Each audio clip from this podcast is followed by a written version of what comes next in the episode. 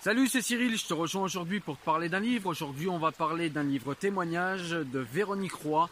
Ça s'appelle Quentin qu'ont-ils fait de toi Le combat d'une mère pour son fils devenu djihadiste. C'est aux éditions Robert Laffont et d'ailleurs je remercie euh, les éditions Robert Laffont de me l'avoir envoyé. Allez, je vous parle de ce livre tout de suite. C'est parti. Notre fils vivait dans un univers euh, plutôt privilégié. Il aimait la musique, il aimait le sport, il faisait des sketchs, et c'est ça aussi qui est dur, c'est-à-dire que euh, ça laisse beaucoup de désarroi, c'est-à-dire qu'on passe un week-end magnifique, on fait des crêpes, c'est la fête, il y a la famille, euh, son frère, euh, on fait plein d'activités. Et puis le lendemain matin, il part en Allemagne. Et puis bah, de l'Allemagne, il ne revient pas. Et on a su qu'un mois après où il était. Et il est en Syrie. On ne sait pas précisément où il est, ce qu'il fait. On ne peut pas aller le chercher, on ne peut pas le ramener. C'est horrible parce que moi je voudrais le prendre dans mes bras. Je peux plus. Je peux plus l'embrasser. Je peux plus le serrer dans mes bras. C'est très difficile de raconter ce qu'on vit parce que c'est mal vu, c'est mal compris. Il y a beaucoup d'amalgames. Il faut pas rester seul parce que le pire, c'est de pas parler. On a besoin d'aide. Parce que c'est douloureux. Vous êtes touché par ce drame, vous n'êtes plus seul. Appelez le 0800 005 696.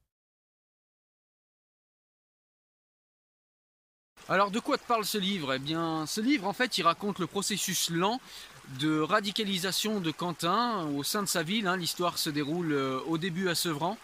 Et donc, euh, eh bien, à Sevran, euh, ce jeune Quentin décide de se convertir à l'islam. Je vous laisse regarder dans le livre les raisons précises, euh, comment ça s'est passé dans le détail, etc. Mais en tout cas, moi, voilà, je vous raconte rapidement le, topo. et donc, Quentin décide de se convertir à l'islam. Donc, au départ, à un islam des Lumières, tout en essayant de rassurer ses parents, qui eux sont plutôt de culture chrétienne, sans être très pratiquants. Et et donc voilà, il va, il va se convertir à l'islam, euh, il va rassurer ses parents, leur disant que voilà, ça changerait rien à leur vie, ça changerait rien au quotidien, et que, euh, et que voilà, il resterait toujours super tolérant et respectueux de la vie de ses parents, mais que voilà, il avait besoin de se convertir à l'islam, que ça répondait à, un désir existentiel. Hein. D'ailleurs, euh, sa maman Véronique Roy, dans le livre, nous raconte assez assez précisément ces interrogations existentielles qui étaient, euh, qui étaient celles de Quentin, qu'elle n'a pas vu tout de suite euh, comme quelque chose de problématique parce que bah, de toute façon c'est une étape, euh, voilà j'ai envie de dire je la comprends, c'est une étape où tous les jeunes, enfin voilà même, même moi et beaucoup d'autres personnes, pratiquement tout le monde passe par ces étapes, sauf que ben voilà au bout d'un moment on grandit, on trouve quelques réponses et puis on passe à autre chose. Euh, pour Quentin, malheureusement, ça n'a pas été le cas. Et donc, après cette conversion, eh bien, Quentin va rencontrer des gens, il va fréquenter, euh, va fréquenter des mosquées, dont la fameuse euh, mosquée Daesh, hein, la tristement célèbre mosquée Daesh. Mais voilà, on ne sait pas précisément puisque, puisque bah voilà, Quentin est mort. Donc voilà, après sa conversion à l'islam, eh ben, on va voir que Quentin a fréquenté des endroits plus ou moins bien.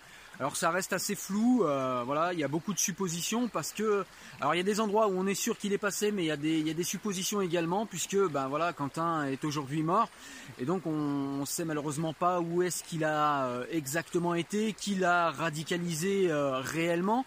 On sait quelles sont à peu près les influences qui, qui se sont exercées sur lui, mais voilà, il n'y a rien de précis, il demeure beaucoup de questions.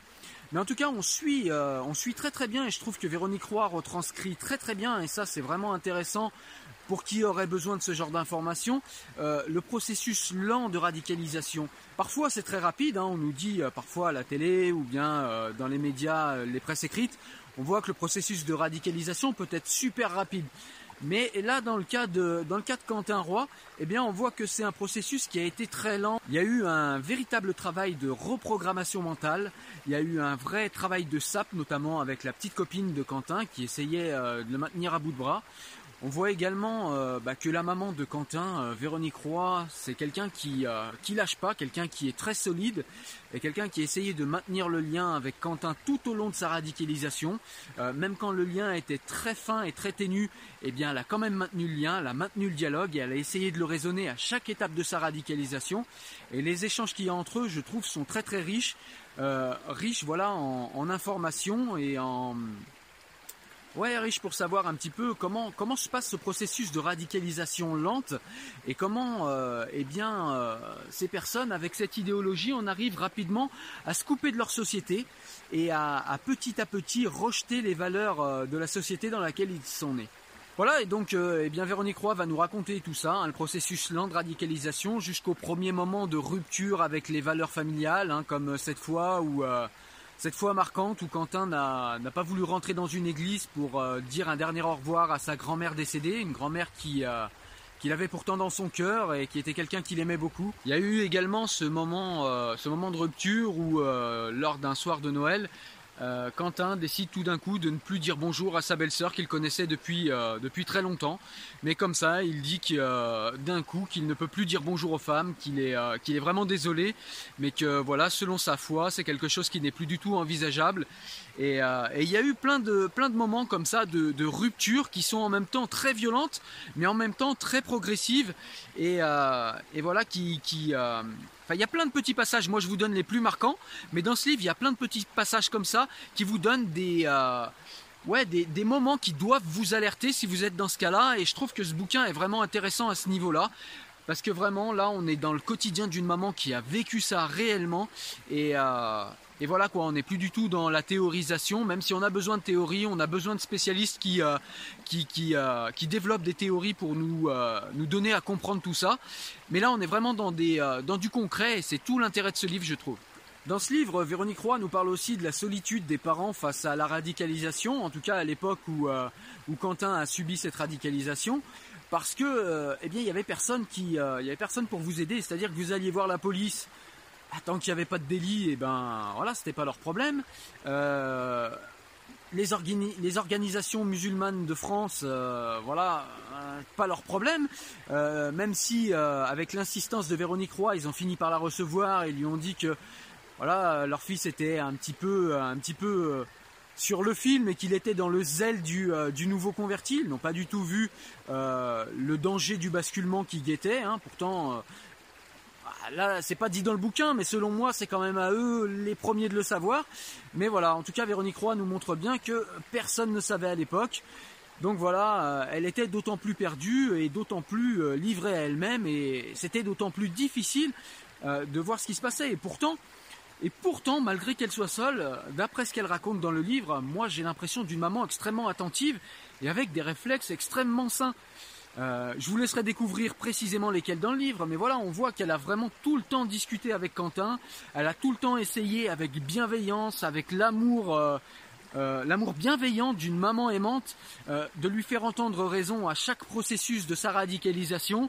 Elle a essayé d'être dans le dans le compromis et pas dans la compromission, hein, comme certains voudraient voudraient parfois en faire le procès à ces parents-là.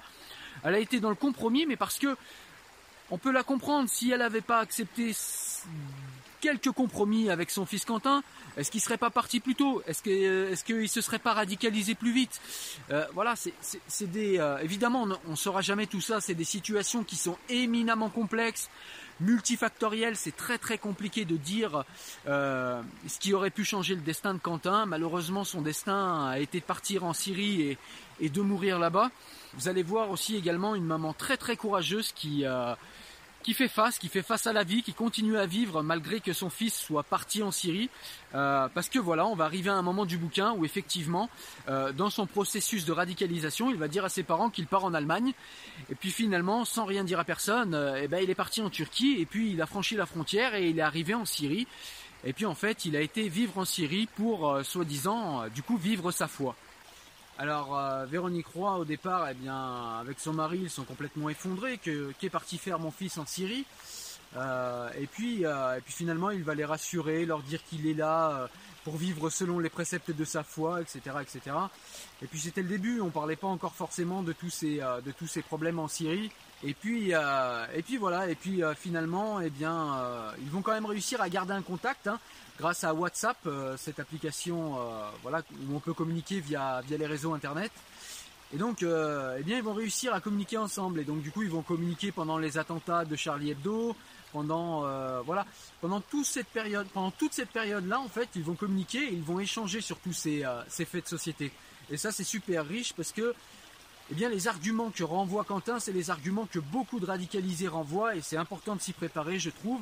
Et donc, on voit bien comment ces organisations comme euh, Daesh en Syrie arrivent à faire de la reprogrammation, euh, la reprogrammation mentale, hein, tout simplement, de ces jeunes, où ils en arrivent à ne plus du tout réfléchir et à nous réciter bêtement les, euh, les arguments théologico-politiques qu'on leur, qu'on leur incruste dans, dans le cerveau. Et ce qu'il y a de, y a de plus flippant, c'est que Véronique Roy, dans ce livre, décrit bien comment elle n'arrive plus à le faire réagir. Euh, elle essaye des choses très, très futées, moi je trouve. Elle essaye de lui rappeler des souvenirs d'enfance, euh, de faire émerger des sentiments, euh, quelque chose de... Voilà, les, émotions, parfois quand le mental est aliéné, peut-être que les émotions peuvent faire ressurgir quelque chose qui va engendrer un déclic et qui va elle a essayé tout ça avec, euh, avec beaucoup beaucoup de tact, avec beaucoup de subtilité, je trouve Véronique Roy. Malheureusement, ça n'a pas fonctionné pour Quentin. Donc là, je vous ai raconté euh, du coup, euh, grosso modo, l'histoire de Quentin hein, dans une famille, tout ce qui est plus classique, une famille aimante. qui se convertit d'abord à l'islam des Lumières et puis qui finalement va se radicaliser jusqu'à partir en Syrie aux côtés de l'État islamique, qui va euh, malheureusement, euh, au bout de quelques temps, ça va durer quand même un petit moment, mais au bout de quelques temps, va finir par mourir malheureusement en Syrie.